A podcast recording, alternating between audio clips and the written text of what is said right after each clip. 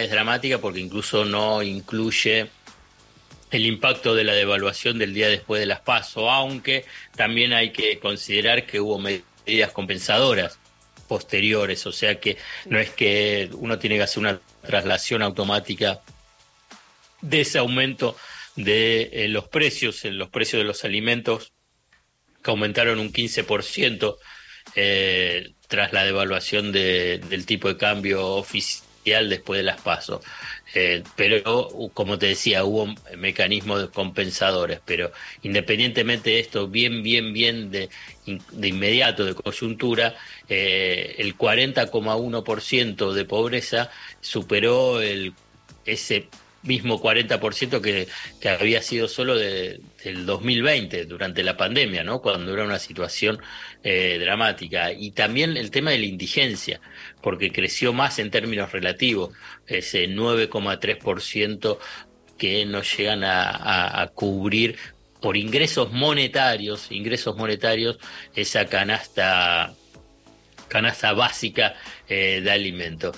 Eh, teniendo en cuenta que eh, se conocía ese dato de, pobreza casi en el mismo momento del acto en Ensenada, donde compartió el ministro candidato Massa con Axel Kisilov, eh, Massa habló sobre el tema de la pobreza, ¿no? Eh, y, lo tomó como uno de las asignaturas pendientes del gobierno, textualmente dijo que no nos alcanzó para derrotar la pobreza eh, lo que se hizo la reconstrucción del Estado y que la generación de empleo porque lo, la característica que tiene hoy el mercado laboral en Argentina es que se crea empleo y se crea mucho empleo. La tasa de desocupación es muy baja, el último dato fue el 6,2%.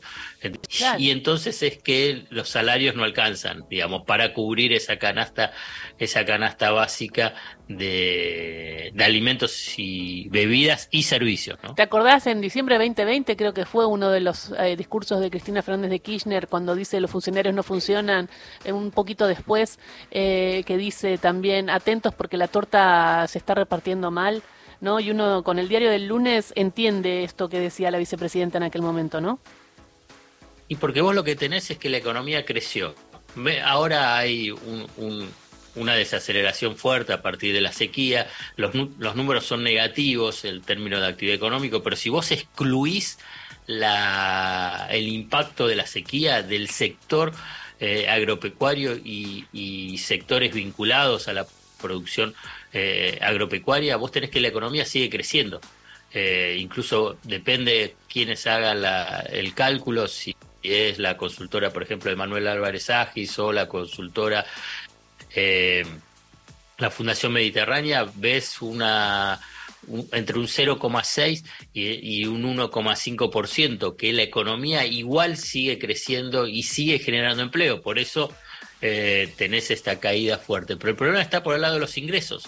Y en, y, y en todo caso, cuando uno puede decir, bueno, pero tenés un montón de aumentos, pero ¿sabes lo que pasa? Que como bien decís vos, dice, ahí es cómo se distribuye ese ingreso adicional. Y ahí es una relación de fuerza que se da entre, para decirlo en un término así medio académico, sociológico, entre capital y trabajo. Y ahí tiene que intervenir el Estado. Y es el Estado donde puede, eh, digamos, dirimir esta, esa tensión, porque claramente el capital es más fuerte. Y lo observás simplemente eh, estudiando los balances de las grandes empresas que cotizan en bolsa y por consiguiente lo presentan en la Bolsa de Comercio de Buenos Aires. Entonces vos te encontrás que las empresas están teniendo ganancias, no solamente nominalmente en pesos, que es lógico por el tema de la inflación, sino que en términos de dólares... Claramente espero que la pobreza sea uno de los temas y ejes de la campaña, eh, porque es importante y ahí veremos ¿no? Eh, lo que dicen y cómo cada candidato lo toma. Así es, me parece que es clave. Gracias, Alfredo. Bueno, vamos hablando. Ustedes Bárbaro. después se mandan mensaje, Laura, por favor. Llegan las 11 de la mañana. Abrazo. Llegan las noticias.